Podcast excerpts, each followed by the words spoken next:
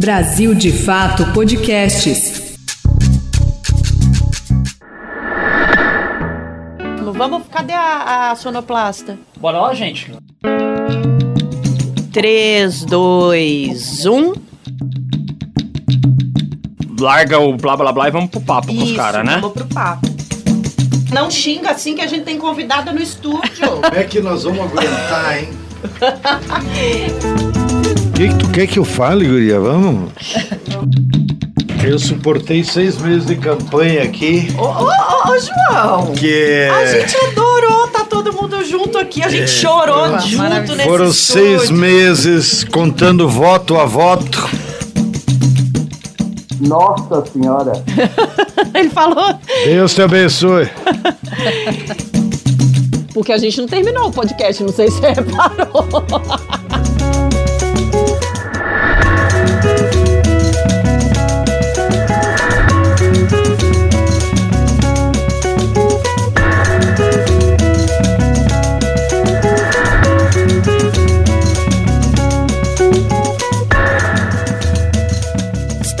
volta no ar a partir de agora com a terceira temporada do podcast 3x4, uma produção do Brasil de Fato. Se tem uma coisa que não mata no Brasil de Fato é saudade, por isso que a gente está de volta toda sexta-feira. Você vai acompanhar a nossa conversa sobre os principais assuntos da política no Brasil e você consegue escutar o nosso podcast nos tocadores de podcast no YouTube do Brasil de Fato. Nessa nova temporada, eu sigo por aqui, Nara Lacerda, repórter do Brasil de Fato.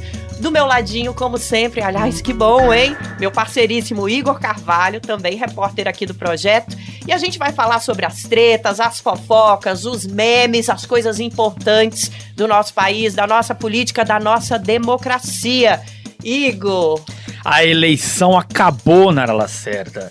Mas as disputas em torno do poder ainda não. Tentativa de golpe, investigação sobre o governo Bolsonaro, perseguição aos movimentos populares, combate às fake news e a rotina de Brasília. Tudo estará aqui no 3x4. A terceira temporada tem novidades, mas também tem tradição. Segue conosco o nosso comentarista de toda semana, João Pedro Stedley, liderança do Movimento dos Trabalhadores Rurais Sem Terra, trazendo as perspectivas e posicionamentos do movimento popular Câmbio, João Pedro. Seja bem-vindo. Você enganou os nossos ouvintes. Eu sou convidado especial para comentar sobre o Campeonato Brasileiro de Futebol. começou. Olá, pessoal. Um grande abraço Não a todos e 10 todas. minutos. Eu ainda cortei o seu olá, pessoal. Agora fala sem o corte da repórter. Dá o seu olá com essa voz aveludada que todo brasileiro e toda brasileira ama. Olá, pessoal. Grande abraço a todos e todas. Espero vê-los, ouvi-los, compartilhar com vocês nossas conversas aqui toda sexta-feira. Programe-se, não perca. Ou quando você quiser, liga o rádio aí e acompanhe. É isso, hoje em dia o rádio é on demand, né? On demand. Você escuta a hora que você quiser, no lugar que você quiser. Não dá nem pra falar bom dia, boa tarde, boa noite, porque a gente não sabe qual é a hora aí na tua casa. Mas a hora é importante só de você estar aqui com a gente. Só falar um trenzinho antes da gente continuar aqui, Igor. Quem acompanhou a temporada das eleições lembra do nosso quadro de música brasileira, Quem Foi Que Inventou o Brasil. Nesse semestre, nessa terceira temporada, a gente não vai ter o quadro aqui, mas vamos ter dica cultural também, gente, como sempre tivemos. Então, não vai ser só política, não. E uma coisa que não muda é que não tem ninguém isentão ou isentona aqui, não. O podcast 3x4 está pela democracia, pelo progresso, pelo Brasil. Então, você já sabe, né? Não tem isenção em cima do murismo. Não, a gente está aqui para defender a gente, defender o nosso país e defender nossa democracia. Vamos nessa, Igor. Tô, pô, tô feliz demais, cara. Também tô feliz, Narita. Toda semana nós teremos aqui convidadas e convidados para enriquecer a nossa prosa e ampliar as nossas perspectivas. Aproveito essa deixa para apresentar a nossa convidada de hoje. Hoje está aqui conosco a advogada Flávia Lefebvre, especialista em telecomunicações, direito do consumidor e direitos digitais. Olá, Flávia, como vai? Seja bem-vinda. Muitíssimo obrigada, Igor e Nara é, e Stedley. Uma honra estar aqui com vocês. E hoje também temos o deputado federal por Sergipe, João Daniel, do PT, que participa remotamente das nossas discussões do seu gabinete em Brasília. Bom dia, deputado. Bom dia, bom dia a toda a equipe. É um prazer imenso estar aqui.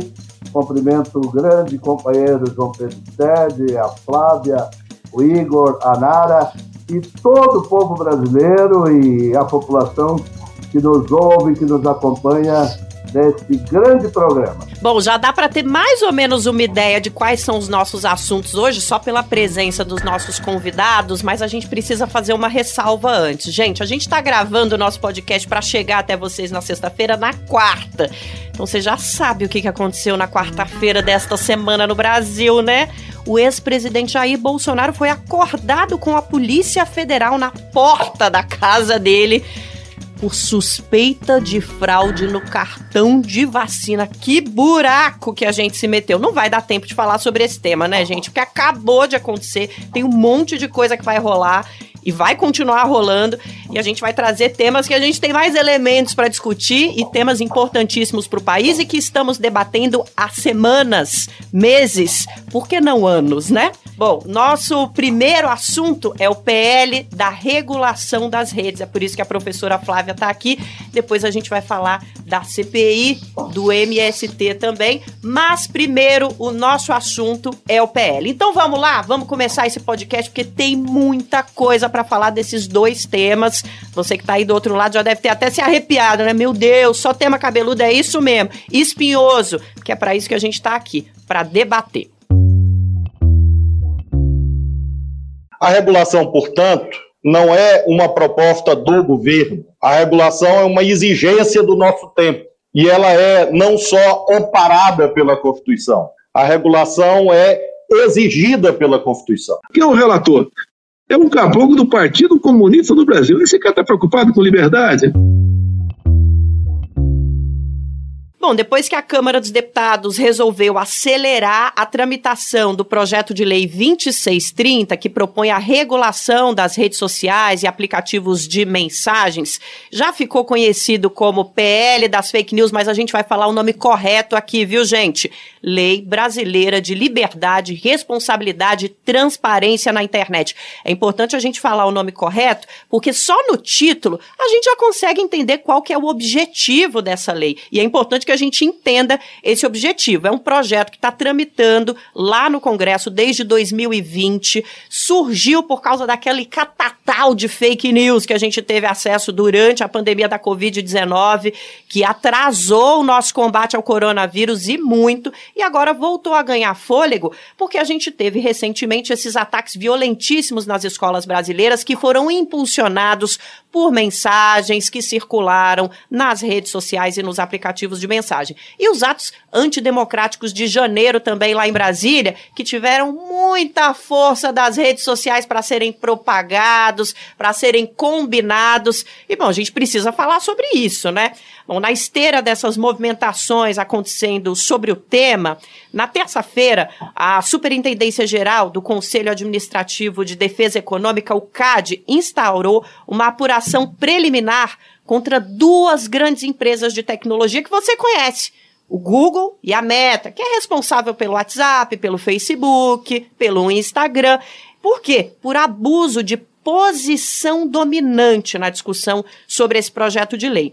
Esse procedimento tem o objetivo de investigar a postura dessas duas empresas sobre a tramitação do texto de combate à desinformação e ao discurso de ódio nas redes. Por que e como essas empresas estão atuando nas redes sociais? Bom, nos últimos dias, sem informar o interesse do tema, o Google exibiu a mensagem, abre aspas, o PL das fake news pode aumentar a confusão sobre o que é verdade ou mentira no Brasil. Ainda na última terça-feira, o ministro Alexandre de Moraes do Supremo Tribunal Federal determinou que a Polícia Federal ouça presidentes das empresas Google, Meta, Spotify e Brasil Paralelo.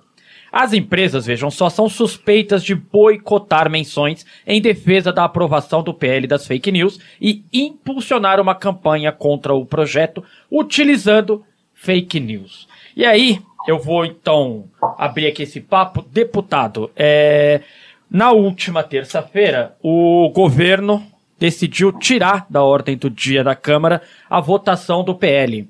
É uma derrota? Foi uma derrota para o governo, deputado? Como que nós devemos encarar esse gesto? Olha, na verdade, houve uma ofensiva muito grande dos mesmos de sempre, que usam a mentira através das redes sociais, da fake news, com apoio de grandes empresas operadoras das redes, das plataformas, várias, e, portanto, eu acho que o governo né, e o próprio relator, o deputado Orlando Silva, tinha dúvidas sobre a ofensiva gerada nos últimos dias de propaganda enganosa, tentando passar a imagem para a população de que o projeto é um projeto de censura, que é da mordaça. É, eu acho que foi correto no sentido de que nós precisamos garantir, primeiro, que a sociedade brasileira saiba o que é que está sendo aprovado. E eu acho que a, a jornalista coloca muito bem, é fundamental o projeto, é um projeto para discutir exatamente a liberdade, a transparência e a responsabilidade. Esse projeto é fundamental e ele vai ser aprovado, eu não tenho dúvida. Mas precisamos ganhar o debate. O debate precisa ser jogado duro, com investigação sobre as mentiras e propagandas que, lamentavelmente, nos últimos anos, fizeram desse país uma parte da população ser manipulada e enganada pelas redes sociais através dessa história das fake news. Por isso eu acho que o governo agiu corretamente no sentido, eu não acredito que teria derrota, mas acredito que era no debate. O debate continua e é preciso ser um debate de toda a população brasileira do campo democrático e popular. E dentro do Congresso, os partidos que têm clareza, que lutam pela democracia, jogarem peso e duro nesse debate para aprovação desse projeto, não apenas aprovar ele, mas ganhar esse debate da importância de nós ter a regulamentação, sim, das redes sociais neste país. Deputado, só uma, uma questão com o senhor. Nós temos as suspeitas de que essas empresas enviaram lobistas que estariam se reunindo com os deputados da oposição em seus gabinetes. O senhor tem notícia de que isso tenha acontecido? todos os gabinetes, todos os plenários e todos os corredores. Eita! É, da Câmara e do Senado.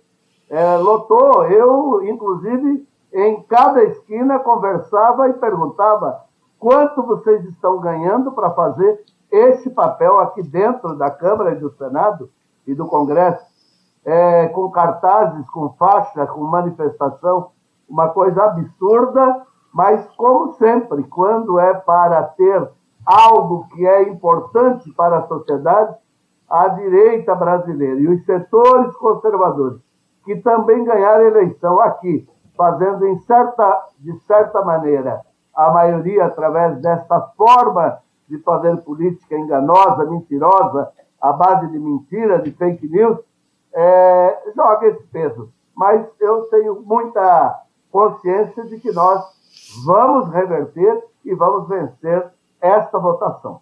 A gente vai aproveitar que a professora Flávia está aqui para até dar um passo atrás, porque a gente sabe que tem gente escutando a gente que não tem ainda muita ideia é, com detalhes do que se trata. Faltou, né, professor, um debate maior com a população, embora faltou um debate de um debate que já está acontecendo desde 2020. Mas é isso, a gente precisa trazer a população para essa conversa também. Como é que a gente pode explicar o que exatamente, de maneira bem didática, como a senhora já fez para mim, inclusive, professor? Professora, o que regulamenta? Por que, que a gente está brigando tanto para trazer essa lei?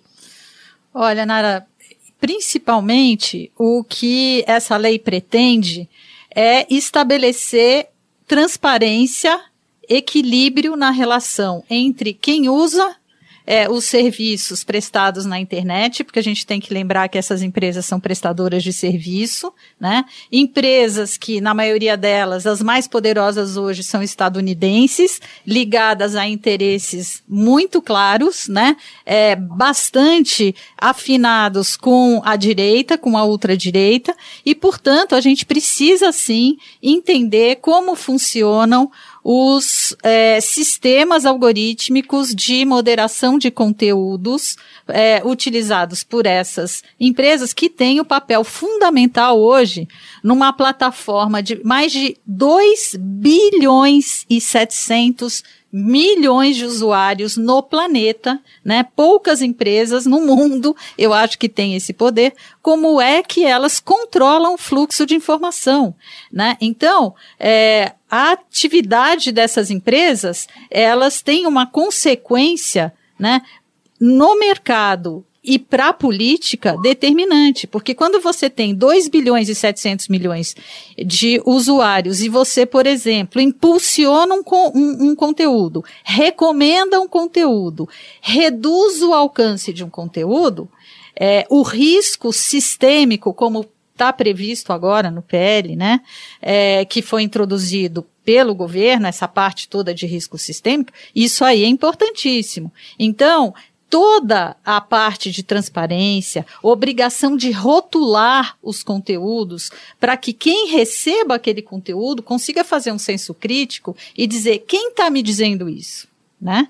Porque você. É, a, a questão não é o que é verdade ou o que é mentira. A questão é quais interesses estão por trás dessa informação. Né? Então, o PL nos traz isso. Agora, ele saiu do Senado um texto muito ruim, porque ele foi feito às pressas, né? Chegou na Câmara, de fato teve bastante debate sobre isso, mas curiosamente, né, apareceu uma, duas disposições lá que muito nos preocupam. E que, principalmente, uma delas, que é a previsão, que não tem nada a ver com o debate sobre transparência, liberdade e responsabilidade, de se remunerar conteúdos é, jornalísticos e quem fez plantou esse tema dentro do PL foram os radiodifusores, especialmente o lobby da Globo. E nesse sentido, como vocês já disseram aí, que tem empresas que distorcem o debate, é importante dizer que os críticos a determinados pontos deste é, é, PL que não são bolsonaristas e que cujas críticas são por motivos completamente diferentes dos bolsonaristas, nós estamos tendo por conta também da Globo, né? Não só do Google, do YouTube, do Facebook, mas também da Globo, nosso, os nossos pontos de vista negado. A Globo tem reiteradamente a exaustão repetindo que não existem leis no Brasil capazes de é, responsabilizar as plataformas pelo que elas têm deixado e, como a gente tem visto, é, causando danos políticos à saúde pública, à criança e adolescente.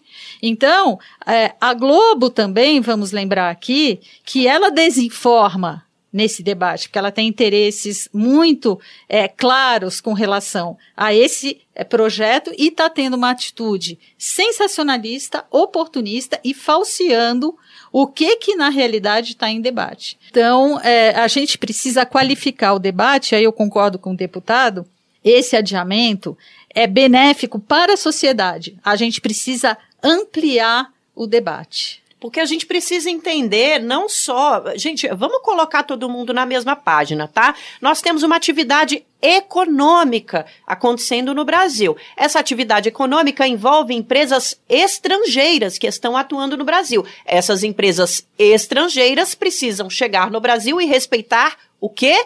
O país, as leis do Brasil. Então, se trata na base, na raiz, né, professora, disso. Mas enquanto essa lei está sendo produzida, discutida e debatida com muito mais desinformação do que informação, a gente acaba trazendo também essas repercussões de interesses de grandes empresas, é, essas big techs, né, que as pessoas chamam, grandes empresas de tecnologia e comunicação, como o deputado falou, no Congresso Nacional, fazendo lobby, e as nossas próprias empresas de comunicação aqui do Brasil, já reguladas, né, que têm concessão, são concessões públicas também com muitos interesses envolvidos. Porque, gente, a gente precisa sair do mundo da ilusão de que a internet é um lugar é, é livre, anárquico. Todas as empresas estão ganhando e muito dinheiro. Empresa privada lucrando. Então é para isso que a regulação serve, mas ela só vai para o caminho certo se, como a professora bem trouxe, a gente debater direito e não com fake news, né? Porque senão fica fica uma bola de neve, né, professora? Nara, eu posso fazer uma observação com relação a isso que você falou?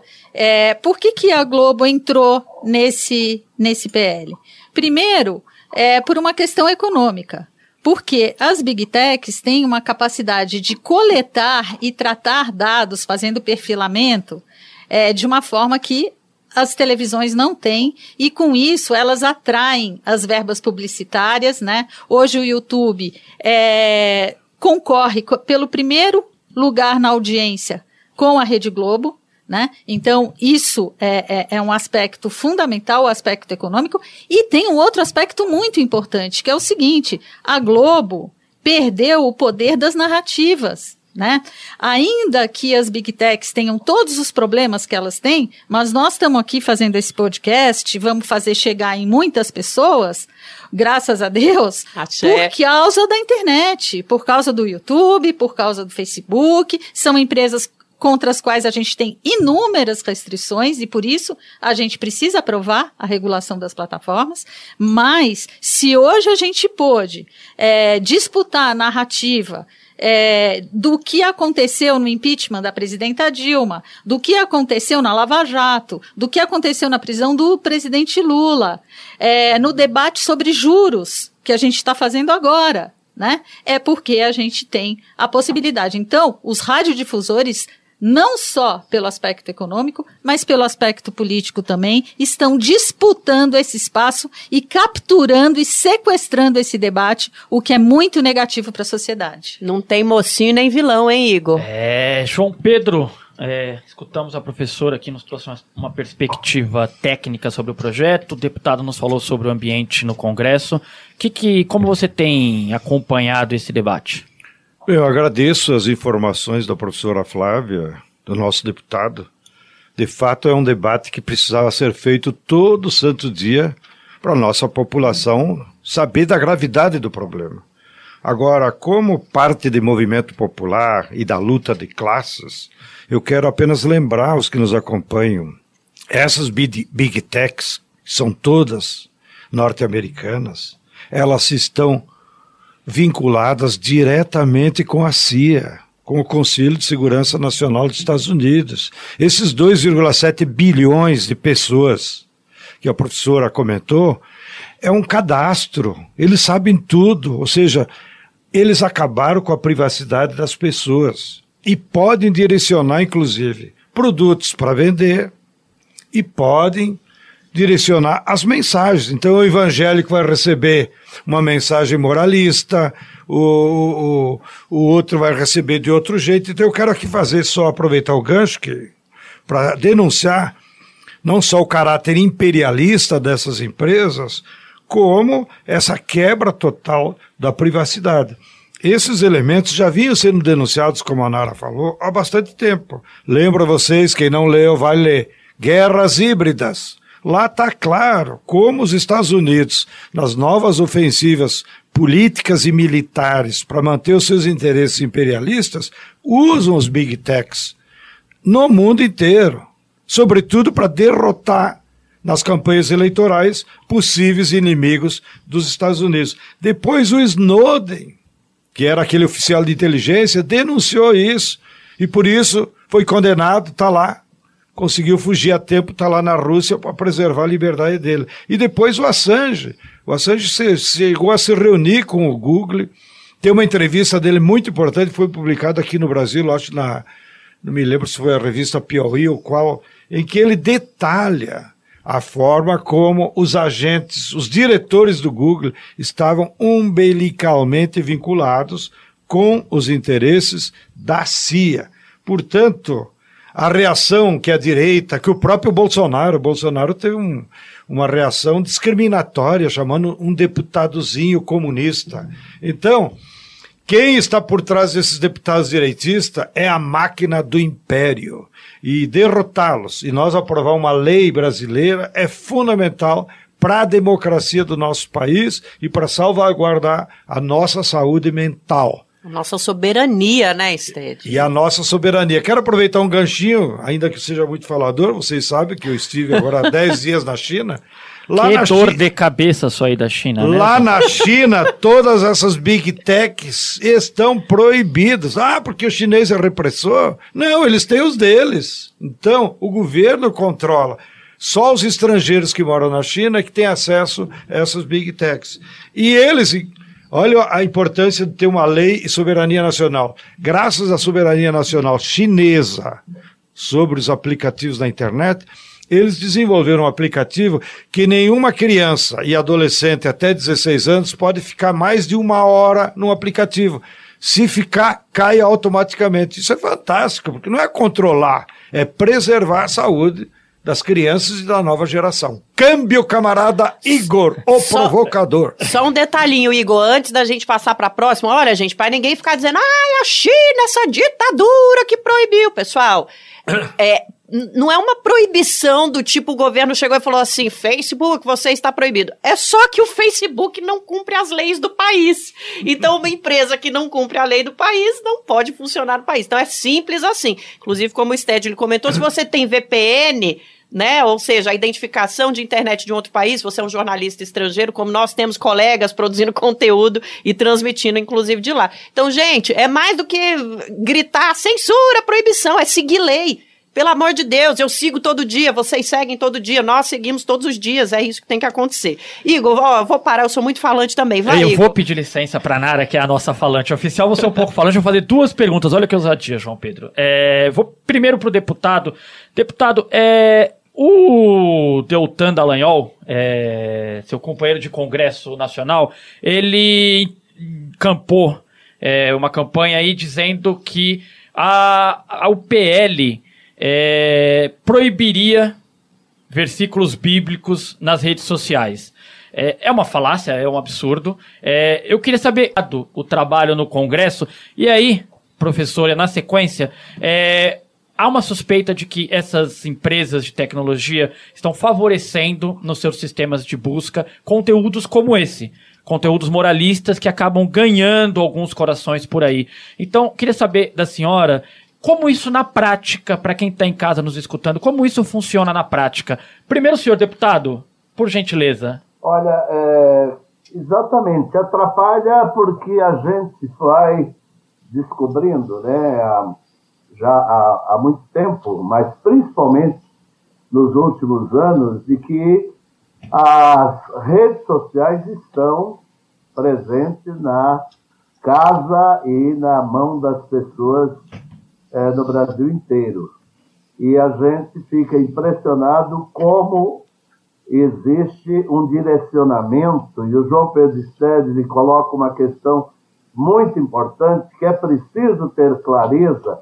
A mensagem chega para cada pessoa já direcionada, porque eles têm um controle do que as pessoas consomem na parte de cultura, religiosidade, espiritualidade e também o consumo material. Então, as mensagens chegam. Então, você encontra todo tipo de, de debate que não tem o menor sentido. Né? É como a história do aborto nas eleições, é como a história que vai fechar as igrejas. Toda eleição vai fechar as igrejas.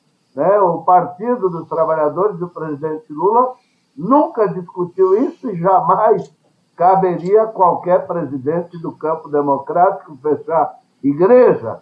Mas existe uma grande força de poder de levar para uma boa parte da nossa população que realmente existe um processo de baixo nível de informação a informação que nós temos é preciso é, termos compreensão. Ela é baseada nas religiões, na, na grande mídia, é, grande parte de desinformação e de formação de pessoas para aderirem ao sistema e serem completamente fechadas a um debate democrático e popular. Então, é, atrapalha sim. Por isso que eu acho fundamental esse debate aqui, e o debate que nós precisamos fazer com toda a sociedade brasileira.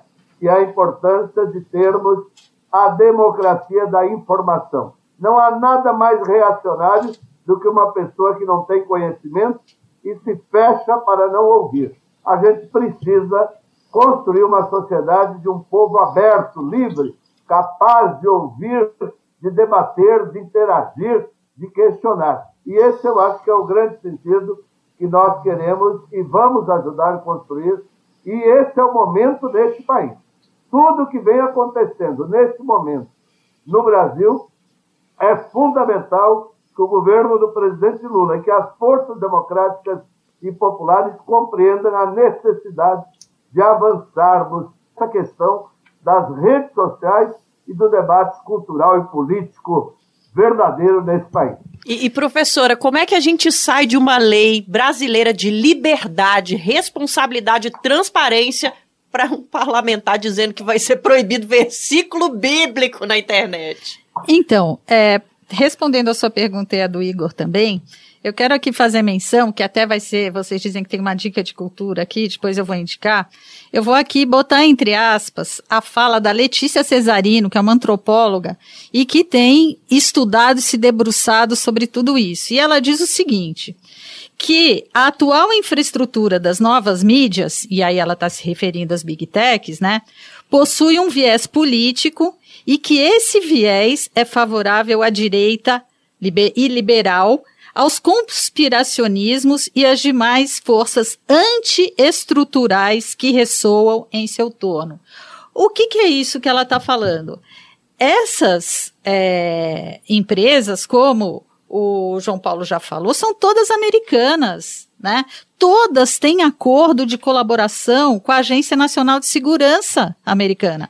Cada clique que nós damos no Facebook, um, tudo está lá guardado nos Estados Unidos. E esses dados são utilizados para fazer perfilamento, né? Então, identificar perfis de eleitores, de consumidores de um determinado produto, e ser utilizado no momento, por exemplo, da propaganda eleitoral, que foi o que aconteceu né, é, em 2018, em 2022 já com uma atuação mais intensa do Tribunal Superior Eleitoral, sem a qual tenho dúvidas se a gente teria o resultado da eleição que a gente teve, né? Mas é, a gente tem que entender, né, que esses dados pessoais que são coletados nossos são usados em nosso desfavor, muitas vezes é, causando uma interferência política desestruturante, que é o que a Letícia Cesarino fala no, nesse livro que ela escreveu que foi lançado recentemente. E a gente, para lidar com isso, a gente precisa ter isso presente. Porque se a gente não tiver isso presente e tratar essas empresas como elas fossem qualquer empresa, a gente não vai conseguir resolver esse impasse que a gente tem. Nesse sentido, né, esses dois dispositivos que entraram no projeto e que originalmente não estavam, quais dispositivos, né? O dispositivo que eu já falei de é, pagamento por conteúdo jornalístico, que é um debate muito complicado que interfere diretamente na democracia, porque a imprensa tem um papel é, é, é, é de sustentação das instituições democráticas fundamental determinante. Então isso mereceria um debate à parte é, separado, não é justo, não é correto, não é, é razoável, nem responsável que a gente tenha esse debate sequestrado pe por, pelos radiodifusores no Brasil que fazem desinformação há tanto tempo, Sim. né? E a gente precisa também pensar que é, os temas né, que, que, que são disseminados na rede, são temas que é, envolvem engajamento. Né? Então, por exemplo, é, durante as eleições, é razoável a gente entender que o Google possa fazer um acordo como uma matéria muito boa da, da revista Piauí mostrou, é, um acordo com a Jovem Pan, com o Brasil Paralelo, e que durante o processo eleitoral recomende esses conteúdos, conteúdos claramente de direita, Complicado, né? né? E o pior, né? E que isso, aproveito aqui o deputado, e isso a gente precisa debater. Em 2017, houve uma reforma na lei eleitoral em que se disse o seguinte, a partir dos artigos lá 57. que a propaganda eleitoral paga na internet estava proibida e que ela só, poder, só pode ser feita por impulsionamento. Ou seja, já se incluiu na lei um, um, um conceito do lobby do Facebook e do Google e se, e se equiparou os mecanismos de busca é, do, do Google, obviamente, a impulsionamento. Então, a gente empoderou essas empresas para o debate político no momento mais importante da democracia do país, que é a hora da eleição. Isso precisa ser revisto. Não adianta a gente fazer tudo isso daqui que está no PL é, 2630 se a gente também não fizer uma revisão na lei eleitoral. E aí, nesse sentido, e considerando o resultado dessa loucura toda de empoderar essas empresas para o debate público, que levou a gente ter hoje um Congresso é, inundado por deputados da, da ultradireita, deputados reacionários, com outro dispositivo que foi posto nessa lei, e que é preciso que a sociedade entenda isso, de imunidade parlamentar.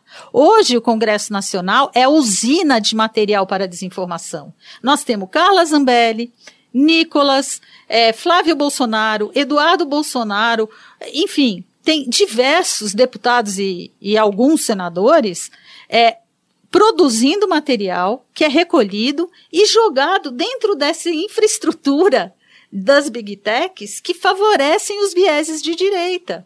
Então, isso não dá para hoje a gente querer uma lei de liberdade, transparência e responsabilidade se a gente deixar esse, é, esse dispositivo que estende a imunidade parlamentar para é, os discursos nas redes sociais, aí o deputado Orlando Silva fala o seguinte: ah, não, mas acontece que é só para atividade parlamentar e o STF já tem entendimento sobre isso. Ok, mas eles colocam o, o, o, o conteúdo lá e a empresa não vai poder fazer a moderação e, e, e, e retirar e remover imediatamente o conteúdo sem uma ordem judicial. Então a gente vai criar com esse dispositivo duas classes de usuário da rede. O que para mim é inclusive inconstitucional.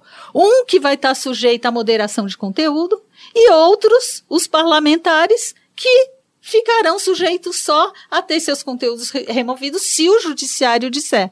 Então, isso num cenário de eleição é de um prejuízo enorme. Gigantesco, gigantesco. Então, são muitos detalhes para a gente debater. Eu, eu ouso dizer que a gente ainda vai falar sobre, sobre essa lei de novo aqui no podcast, porque você vê que a gente precisa encerrar e tem muita coisa surgindo, né? Então, olha, a gente vai encerrar por aqui. Antes da gente fechar esse bloco sobre esse assunto específico, eu quero lembrar você que está ouvindo que enquanto a gente está discutindo e o Brasil não tem regulação dessas redes, seus filhos, suas filhas, seus pais, porque é muito importante a gente falar da terceira idade também, suas mães, avós, estão recebendo conteúdo à torto e à direito sem a gente ter a mínima ideia de que conteúdo é esse. Então fica essa reflexão para o final do nosso primeiro bloco. A gente agradece demais a presença da professora Flávia aqui, mais uma vez com o Brasil de Fato, tentando explicar esse assunto. Vamos fazer o compromisso aqui de manter o debate, viu, professora, para a gente tentar informar a nossa população. Obrigadão. Eu agradeço muitíssimo e eu gostaria mesmo de, de falar outros, outras coisas desse projeto, porque o debate sobre o projeto está forrado por desinformação, infelizmente. Isso é um desserviço que a Rede Globo e as Big Techs estão fazendo é, contra o projeto. E queria dizer aqui que o livro ao qual me referi, da Letícia Cesarino, é O Mundo do Avesso, Verdade e Política na Era Digital. Leitura fundamental nesse momento. Muito obrigada pelo convite. Professora já deixou a dica cultural. É, então. o bom é convidado assim, entendeu? Que já encerra no, do jeito certo, deixando aqui pra gente essa, essa palhinha depois vai ter mais dica cultural, viu, gente? Pro, depois do segundo bloco tem mais. Então, valeu a você que tá aqui com a gente até agora. Peraí, peraí que nós vamos continuar. Brasil de Fato Podcasts.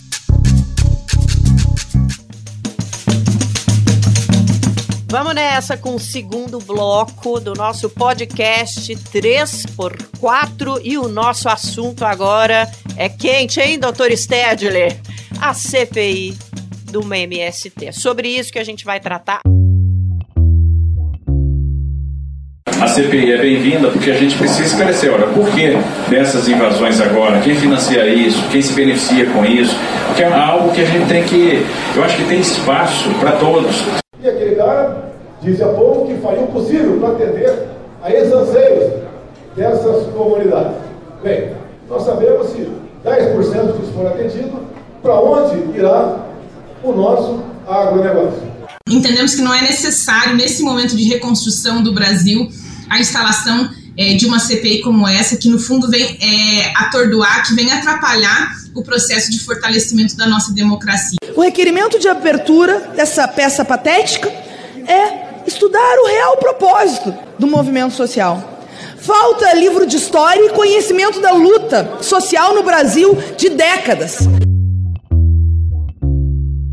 Além dessa treta toda que a gente conversou agora em torno do PL, da regulação das redes, a gente vai falar também sobre essa comissão parlamentar de inquérito para, entre aspas, apurar a atuação do movimento dos trabalhadores rurais sem terra. Esse requerimento foi apresentado pelo deputado Tenente Coronel Zuco do Republicanos, diferentemente da CPMI do 8 de janeiro, a CPI do MST se encaminha para ter deputados da oposição na relatoria e na presidência. Não vai envolver senadores, porque não é uma CPMI, é só uma CPI, então é só na Câmara. Um dos cotados para assumir a relatoria é o ex-ministro do Meio Ambiente, Ricardo Salles, do PL. Eita, Igor, a gente não se livra de alguns personagens. Né? Não, né? Nara Lacerda. Medo. Olha, gente, a iniciativa ocorre em meio à crescente pressão da bancada ruralista, que é composta por apoiadores do ex-presidente Jair Bolsonaro e que usa como mote as ocupações da Jornada Nacional de Luta pela Terra e pela Reforma Agrária, embora as ações tenham ocorrido depois da apresentação do requerimento. Assim que foi confirmada a criação da CPI, diversos juristas e advogados e defensores públicos do país inteiro ofereceram ajuda imediata aos trabalhadores sem terra. João Pedro, é, a CPI ela surge no momento em que a agenda do governo federal tem sido bastante positiva. É, nós tivemos na última semana o anúncio de, do aumento real do salário mínimo e, de repente, o país se envolve no debate sobre a CPI do MST. Então, eu tenho duas perguntas para você. A primeira, está preparado para falar na CPI? Está preparado para ficar um dia inteiro ali ouvindo perguntas? E a segunda, por que você acha que a CPI do MST ocorre neste momento? Bem, é, como todos nós estamos acompanhando, o Brasil vive um período intenso da luta de classes. Isso significa a luta dos ricos, dos privilegiados, contra os direitos dos trabalhadores. E essa luta de classe, ela tem vários cenários aonde ela se realiza. Já vimos agora no debate anterior esse PL para controlar as big techs é parte da luta de classe, nesse caso, inclusive, com um componente em defesa da democracia e do anti-imperialismo. Verdade. Não? E eh, nós tivemos o espaço da eleição do executivo, aonde a classe trabalhadora e o povo brasileiro ganhou, e elegemos o Lula. E eles foram derrotados. E, infelizmente, por conta, inclusive, da manipulação das fake news, nós temos um Congresso Nacional em que a maioria dos deputados e senadores são conservadores, ou como eles dizem, liberal e de direitos. A base real da esquerda está em torno de 240 deputados, que o João Daniel pode explicar até melhor. Então, lá no legislativo, a direita, os interesses do capital, do latifúndio, eles têm um palco agora para usar o Congresso e usar o Poder Legislativo contra a classe trabalhadora. E é nesse ambiente que, então, eles tomam várias medidas para defender os interesses do capital. E um deles foi a iniciativa da CPI contra o MST, que é um absurdo, porque não há nenhum fato grave, não há nenhum é, um fato real que justifique. Mas o que eles querem mesmo com a CPI? Primeiro, na verdade, eles vieram para o ataque para esconder os crimes do latifúndio. Vocês se lembram que em fevereiro, março, veio à tona diversas denúncias de trabalho escravo? Sim. Desde lá na minha terra. Claro. Até eh, aqui em São Paulo. Verdade. né? Depois vieram à tona os crimes ambientais que provocam mudanças climáticas, que, que provocam desabamento, que provocam alteração na, no período das chuvas. Né?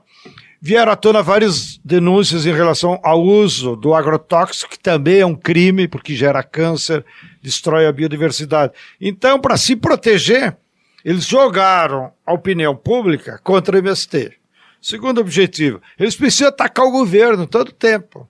Então, na medida que eles fazem uma CPI contra o MST, que é notoriamente aliado do governo, que nós ajudamos a eleger o Lula, atacando o MST, eles atacam o governo também. E terceiro, eles querem, com isso, é, impedir que a reforma agrária avance. Porque vocês sabem como a vida é. Então, muitos servidores públicos do INCRA, do governo, que estão lá, que não tem muito engajamento militante, eles se assustam com essa ofensiva e, evidentemente, que isso tem um efeito nas ações práticas do governo. É, sem querer responsabilizar ninguém, mas o próprio governo tinha anunciado que dia 7 de abril ia é, anunciar algumas medidas objetivas e o governo recuou. As medidas continuam, elas só não foram publicitadas com uma forma do governo recuar. E, e por último, é claro que o objetivo dessa CPI é, é defender o latifúndio, ou seja, a direita, essa oligarquia nojenta, elas têm o direito da propriedade como absoluto e só para eles. Não? É como se rasgasse a Constituição, porque a Constituição é clara. Todos os brasileiros têm direito à propriedade, seja de uma casa, de um carro e de terra. Agora, na terra, só eles é que podem ter direito à propriedade. Não? E a Constituição também é clara. Só existe propriedade da terra se ela cumprir uma função social. Se ela for uma grande propriedade improdutiva, está lá claramente. O governo, em nome da sociedade, deve desapropriá-la e promover a democratização da propriedade da terra. Câmbio, Igor, aprendeu? Eu acho que sim. Você, você não me respondeu. Você está preparado para passar um dia inteiro lá respondendo pergunta daquele monte de deputado? É, é, a mesma coisa que ficar o dia inteiro respondendo para jornalista. Ah, olha que volta. deputado, é, deputado João Daniel, por gentileza, é, o, a CPI ela deve ser ocupada majoritariamente do que temos notícias até o momento por bolsonaristas. É, como o senhor acha que a base do governo, principalmente o Partido dos Trabalhadores, se articulará para estar próximo desse tema, para estar próximo da CPI, inclusive para ajudar, para ali defender o, o MST nessa CPI? Olha, é, a última vez que o João Pedro esteve aqui na, na Câmara para ser ouvido foi numa história de uma, de uma comissão aí, uma CPI de maus tratos de animais. E nesse dia estava Bolsonaro o filho e toda a tropa que ainda estão aí no poder, uma parte, né, aqueles delegados e deputados bolsonaristas. E eu me lembro muito bem que eles prepararam todo um clima para garantir que o João Pedro perdesse o controle. E antes da metade da tal audiência, eles fugiram desanimados com as respostas dadas por João Pedro, é, debatendo o tema num estilo de um homem preparado, tranquilo, calmo, sem responder à agressão. Então, veja bem, a CPI aqui vai ser é, isso que o João Pedro Stede colocou. É uma ofensiva para que o governo recue para não implementar as políticas e para tentar fazer com que o MST não tenha grandes avanços. Até agora não indicaram, nenhum partido indicou, é, mas nós não temos dúvida nenhuma que esse é o grande objetivo.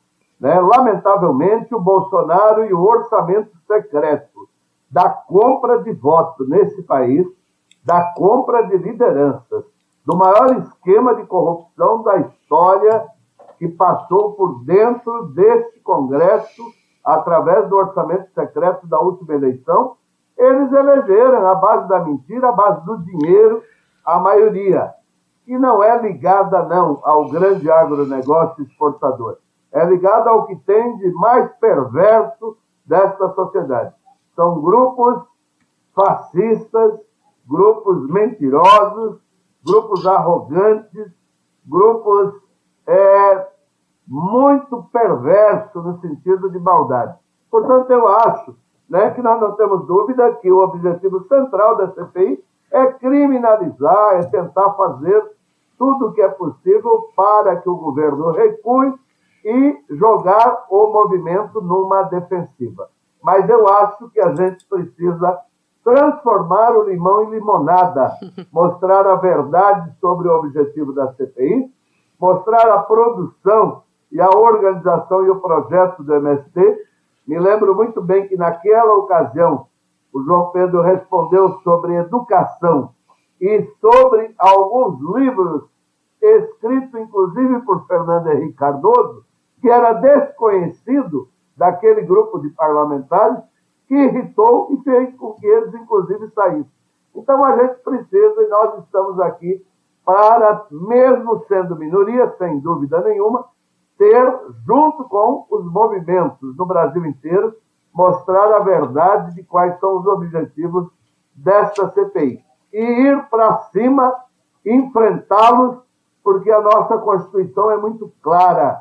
Reforma agrária tem que ser feita e nós vamos continuar a luta aqui no parlamento e apoiar todas as iniciativas dos movimentos, em especial do MST, na luta pela terra, pela democracia e pela não criminalização. O deputado, gostei muito que o senhor falou aí de transformar um limão numa limonada, porque o, o, senhor conhece aqui o Brasil de fato, o senhor sabe que reforma agrária é um tema que a gente fala muito, né? O nosso lema aqui é uma visão popular do Brasil, né? A gente quer trazer essa visão popular do país e não tem como falar de Brasil para o povo sem falar de reforma agrária. Só que como jornalistas, é, é, é e aí eu vou passar para o senhor uma, uma sensação pessoal que eu tenho tido nos últimos anos, é, deputado, a gente nota que até até mesmo na esquerda, parece que o tema da reforma agrária ficou meio de lado. Parece que é, a sensação que eu tenho, vou explicar para o senhor, para a gente ter uma visualização, é de que o MST e o MTST estão sempre falando sobre essa questão do direito à terra, do direito à moradia, e na esquerda esse tema ficou um pouco escondidinho. Tinha gente até da esquerda falando que, olha, reforma agrária é, não é um debate mais, já não deu certo. Esse transformar o limão numa limonada, deputado, poderia ser trazer de novo a importância do debate da reforma agrária é, para o coração da nossa população? Porque é, o senhor deve se lembrar também, principalmente nos anos depois da Constituição, falar sobre distribuição de terra era tema até de novela no Brasil, né, deputado? O senhor acha que dá para a gente trazer de volta esse, esse debate para que a população entenda a importância disso para a nossa democracia e para a nossa soberania? Olha, isso é muito importante que a gente traga, sim, esse debate. O grande problema do Brasil está na propriedade da terra, do campo e da cidade.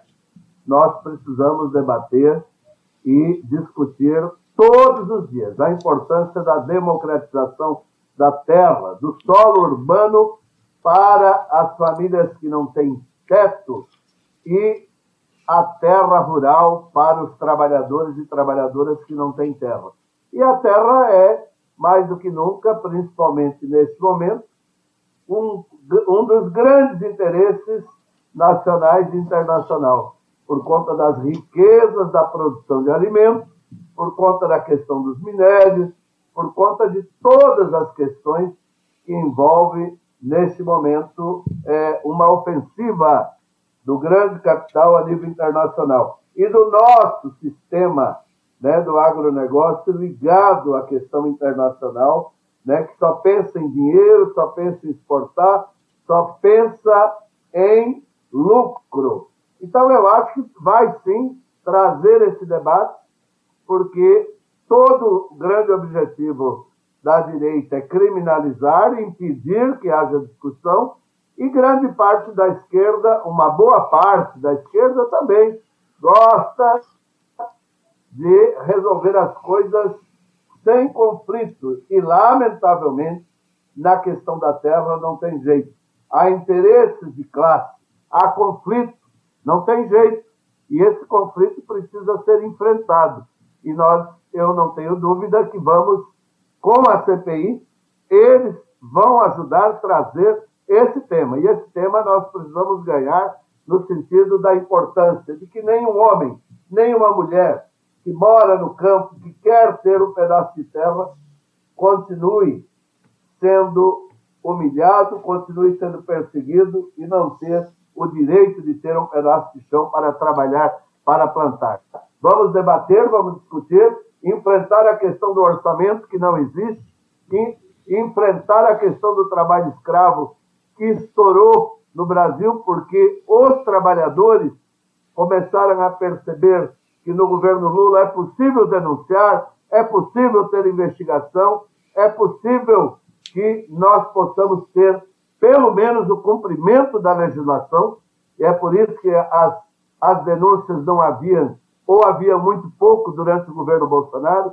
Então, vamos trabalhar com todo carinho para trazer esse debate, enfrentar e trazer também para a sociedade democrática e popular que esse é o tema atual, mais do que nunca, debater, discutir e implantar a reforma agrária neste país. Tanto a reforma agrária para os sem terra, como a questão da demarcação e da desapropriação das terras dos quilombolas e a demarcação das terras dos povos indígenas. João Pedro, dois fatos recentes fizeram com que causaram um rebuliço na extrema direita é, do país e fizeram com que eles jogassem suas redes, usassem de argumento a criação da CPI. A entrada do convite para que o MST integre o Conselhão do governo federal e a sua ida à, à China. Eu, como que você visse, como que você enxerga isso? E eu queria saber quantos representantes do agronegócio você encontrou na China na comitiva do governo? Bem, eu encaro esses fatos que você descreveu como parte da luta de classe. É, a imprensa de direita, o agronegócio, os capitalistas sempre vão usar os meios de comunicação para defender os seus interesses, os seus privilégios. Então, cada fato que evidenciar o MST, eles vão nos atacar, porque eles sabem que o MST é uma das expressões, assim como as centrais sindicais, com outras formas de organização no nosso povo, o MTST, a Frente Brasil Popular, que são as formas do povo se organizar para lutar pelos nossos direitos. Então eu, eu encarei com naturalidade, faz parte dessa luta de classes. Eu nunca vou esperar que eles ficarem elogiando o que eu faço. E, mas, por outro lado, também, dialeticamente, revelou que esses fatos que são positivos para a classe trabalhadora mexe com eles. Né? Opa, se mexe. É, incomoda eles. Então, é, acho que a, o fato do presidente convidado o Conselhão. É. Há inúmeros movimentos populares que estão lá. Há inúmeros empresários. É, o, o, espírito do Conselhão é bem democrático. É como se nós tentássemos pegar a representação é, social, não parlamentar, de 220 milhões de brasileiros e botar em 100. Então, obviamente que tem que ter uma representação de toda a sociedade. Nós não queremos ser os únicos, óbvio. Mas lá estão outros empresários, está o agronegócio.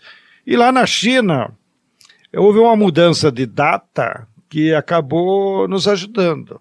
Eu digo do ponto de vista dos interesses do povo brasileiro, porque os empresários fretaram um avião, ou foram de um avião de carreira, para aquela primeira data. E chegaram antes lá porque eles queriam amarrar tudo. Foram 120 empresários. E o que, que eles foram lá defender na China? Eles querem vender mais soja, vender mais carne, vender mais celulose. E querem pegar dinheiro dos bancos chineses, que é tudo estatal, para eles financiarem as suas atividades. Por quê?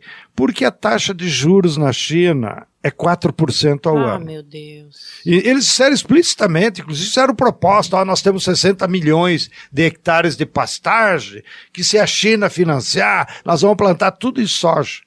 Olha como essa, esses empresários são idiotas, na minha modo de Deus, ou seja, não têm ideias. Não seria mais fácil eles se unirem com o povo brasileiro e lutar para que a taxa de câmbio baixe no ta- desculpe, a taxa de juros baixe no Brasil, que hoje está em torno de 18, que eles também têm que pagar quando tomam algum empréstimo? Não, mas eles preferem preservar os seus interesses, que daí eles ganham os 18%, porque eles aplicam o seu capital financeiro especulativo nos títulos da dívida pública brasileira e pre- preserva a taxa de, de juro que interessa para eles como capitalistas, e aí vão querer pegar dinheiro barato dos chineses. Então, note, agora, a minha missão, e aí eu fiquei dez dias a mais lá, inclusive em alguns momentos acompanhado pela governadora professora Fátima do Rio Grande do Norte, pelo governador do Ceará, nosso companheiro Elmano Freitas, por outros membros do governo que também ficaram depois da volta do presidente Lula, e lá nós desempenhamos vários contatos e acordos que estão relacionados intercâmbio de semente, arroz e trigo, intercâmbio de máquinas agrícolas. Igor e Nara, vocês não são do ramo, mas vocês podem imaginar. Na China tem 4 mil fábricas de tratores. Praticamente, cada município tem uma fábrica de trator. E os filhos de camponês trabalham na fábrica. O trator sai da fábrica, vai direto para a lavoura, nem precisa o caminhão para transportar. Aqui no Brasil, são quatro empresas, todas multinacionais, que foram lá em Ribeirão Preto a semana passada, no AgriShow, como se aquilo fosse um festival de tecnologia. Aquilo é uma vergonha da concentração das máquinas agrícolas, só voltada para as transnacionais e só para o agronegócio. Então, a nossa pauta foi trazer essas máquinas agrícolas chinesas que se destinam a camponeses, porque lá tudo é pequeno. Mas nós não queremos comprar da China e dissemos claramente para eles: nós queremos fazer um intercâmbio de tecnologia, onde inclusive vai envolver universidades brasileiras para fazer os testes e aí colocar fábricas no sistema de joint venture aqui no Brasil, metade chinesa, metade brasileira. Assim a gente transfere tecnologia e gera emprego para o Brasil. Essa foi a nossa pauta. Assim como também fui visitar áreas de bioinsumo, fui visitar áreas de energia solar, que é também um tema que nos interessa aqui, mas acredito que isso fica para um outro encontro que nós podemos abordar só sobre a questão chinesa. Câmbio, camarada Nara. É isso, muito bom a gente encerrar com, com essa reflexão final do Stedley também, para acho que as pessoas estavam achando meio misteriosa a saída do Stedley à China. Olha aí, gente, fazer negócios, né? E vamos combinar que no caso do Conselhão, acho que faz bastante sentido. Um dos maiores movimentos populares deste país, que está aqui desde o início da redemocratização, aliás, desde o fim da ditadura militar, lutando por terra para o nosso povo, e que vem de uma história muito anterior à nossa presença aqui nesse país, tem que estar junto realmente, dando sua opinião, porque representa milhares de famílias camponesas nesse país. Gente, a gente vai encerrar. Como bem disse aqui o meu querido produtor e, e, roteirista, não vamos inventar a roda, não. A gente já trouxe a dica cultural da nossa querida professora Flávia, que esteve aqui com a gente. Vamos encerrar esse bloco para ir para as dicas culturais de quem ficou, de quem ficou até esse finzinho do debate. Então vamos nessa. Vamos de dica cultural. O que, que você trouxe para a gente hoje? Igor Carvalho, nosso repórter do Brasil de Fato. Nara, hoje eu vou puxar a sardinha pro meu lado. Eu vai estrear em São Paulo, é uma homenagem à, à, nossa querida técnica de áudio Lua. Acho que nessa sala só eu e ela somos fãs de Los Hermanos. E vai estrear em São Paulo no dia 13 de maio o musical pré-fabricado. Direção do genial, do absurdamente genial Michel Melamed no Teatro Liberdade. A, o espetáculo musical pré-fabricado que conta a história da banda Los Hermanos. Então essa é a minha dica de hoje. A, a Lua tá se sentindo exposta ali, viu? Vai ser, ó, diz que vai cortar. Eu vou passar direto pro deputado que tá lá em Brasília nos esperando, deve estar tá ansioso para falar sobre cultura também. Deputado, o senhor tem alguma recomendação artística, cultural para quem tá escutando a gente? Olha, para mim é um prazer. Eu aprendi através do MST e das das lutas por onde passou, passamos, que a questão mais importante, uma das coisas muito importantes é a gente gostar da leitura. E eu estou terminando de ler um livro maravilhoso eu gosto de ler, a história dos grandes lutadores brasileiros. E o livro que eu estou terminando de ler é um livro de um operário que sempre gostei muito da sua história, que é a história de Santos Dias, um operário que tem a história de grande parte do povo brasileiro, que saiu do campo, certamente excluído de todas as políticas da época, que vai para São Paulo, vira operário e, lamentavelmente, como tantos brasileiros e brasileiras durante a ditadura, organiza a oposição sindical e enfrenta o período da ditadura e é assassinado. Escrito e publicado é, por três escritores, entre eles a filha Luciana Dias, organizadora, né? e um livro maravilhoso, de uma história de um operário, de um grande revolucionário lutador, da expressão popular e da Fundação Perseu Abramo. Vale a pena ler e conhecer uma grande história de um dos grandes lutadores durante todo esse período que nos traz a história da classe trabalhadora e do movimento sindical combativo, que é a história de Santo Dia. É isso, excelente, excelente recomendação. Obrigada, deputado João Daniel, que esteve aqui com a gente para conversar sobre esses temas muito importantes para a nossa democracia no momento e até uma próxima oportunidade. Apenas uma mensagem de muito carinho e de muita fé. O Brasil pode ser e vai forte, onde todos os homens e mulheres possam ser felizes, ter dignidade, ter cultura, ter acesso aos bens que esse país já produziu e, em especial, o direito de ter moradia, trabalho e cultura. Um grande abraço. Obrigada, deputado. Um abraço para o senhor também. E vamos à dica cultural do nosso querido Stedley. O que, que você trouxe para gente nessa volta, nesse retorno triunfal? Tenho duas, duas dicas. Uma para quem mora aqui em São Paulo. De 10 a 14 de maio, não vai dar tempo antes do nosso próximo podcast. Nós teremos a Feira Nacional de Reforma Agrária aqui no Parque Água Branca, próximo ao metrô Barra Funda.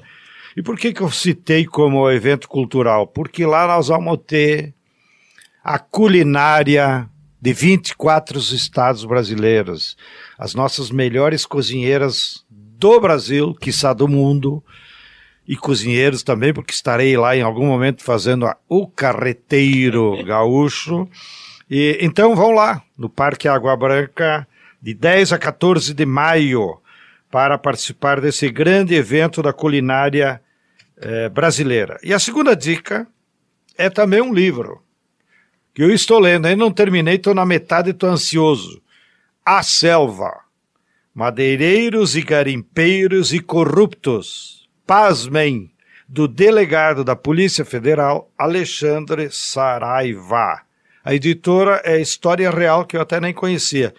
Ficou cumprimento de público essa coragem de um delegado da Polícia Federal, é um... que às vezes a gente tem preconceito, escreveu um belo livro sobre como o agronegócio, os narcotraficantes, os corruptos, os latifundiários, protegidos pelo Ricardo Salles, que é um dos aqui pediu a CPI contra nós, fizeram na Amazônia, quando ele era lá superintendente regional do Amazonas. Não percam, leiam A Selva.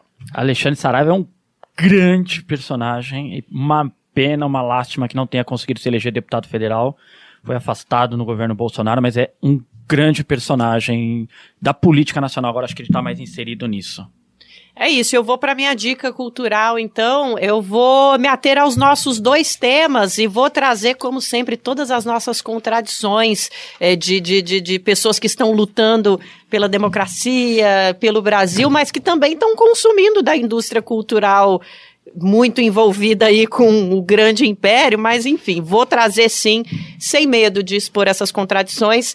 Já que a gente falou do PL da regulação das redes, eu recomendo que todo mundo corra para o Netflix para assistir O Dilema das Redes, um documentário de 2020 que fala exatamente sobre a raiz do tema que o PL está tentando combater.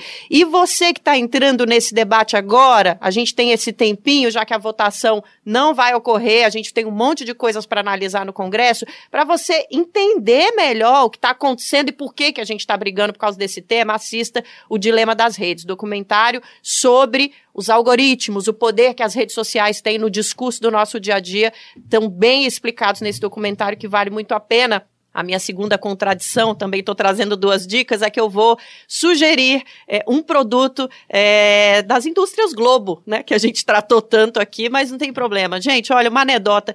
Recentemente, eu senti vontade de assistir de novo, reassistir a série da década de 1990, Anos Rebeldes, que é uma série romantizada sobre a luta contra a ditadura militar, os jovens que participaram da luta armada. E eu já vou trazer logo um spoiler. O movimento do o MST é citado nos Anos Rebeldes no último episódio, e ele é citado de uma maneira, Stedley, tão esperançosa, e aquilo me deu uma emoção assistir quase 30 anos depois, é, é, um autor da TV Globo, na TV Globo, falando sobre qual é o próximo grande movimento que está nascendo nesse país e que vai continuar lutando pela democracia, e é para ele que a gente vai, porque a gente quer trabalhar e atuar com essas pessoas que estão na terra e produzindo o nosso alimento.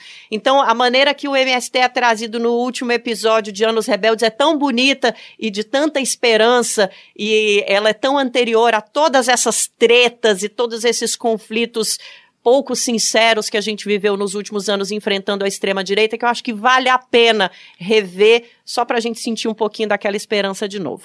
Essa é a minha dica cultural e o podcast 3x4 vai ficando por aqui. Obrigada pela presença, os nossos convidados, nosso querido Stedley. Valeu, Igor. Valeu, gente. E obrigada a você que está com a gente até agora. E você tem uma dica cultural ou quer mandar um recado aqui para o 3x4, sua opinião, falar sobre os temas que a gente está discutindo? O nosso e-mail é 3x4@brasildefato.com.br. Você também pode opinar pelas redes sociais do Brasil de Fato. Estamos chegando ao final desse primeiro episódio da terceira temporada do podcast 3x4, produzido orgulhosamente pela equipe do Brasil de Fato. Valeu demais o João pela participação, valeu Stedley também. A gente se fala na semana que vem com mais entrevista, análise e algumas bizarrices desse Brasilzão. Para continuar acompanhando a nossa cobertura política durante a semana, você já sabe, né? brasildefato.com.br. O 3x4 é apresentado por mim, Nara Lacerda e Igor Carvalho. Nosso comentarista é o João Pedro Stedley. A direção é de Rodrigo Gomes, a produção é de Letícia Holanda, roteiro de Rodrigo Gomes e Letícia Holanda, trilha sonora original Alejandra Luciane, edição e sonorização Lua Gatinone. No Brasil de Fato, a coordenação de rádio é da Camila Salmásio e a direção de jornalismo é da Nina Fidelis. E esse programa só chegou até você porque toda a equipe equipe do nosso Brasil de Fato está aqui com a gente em espírito, energia, coração e muito debate. Até a próxima!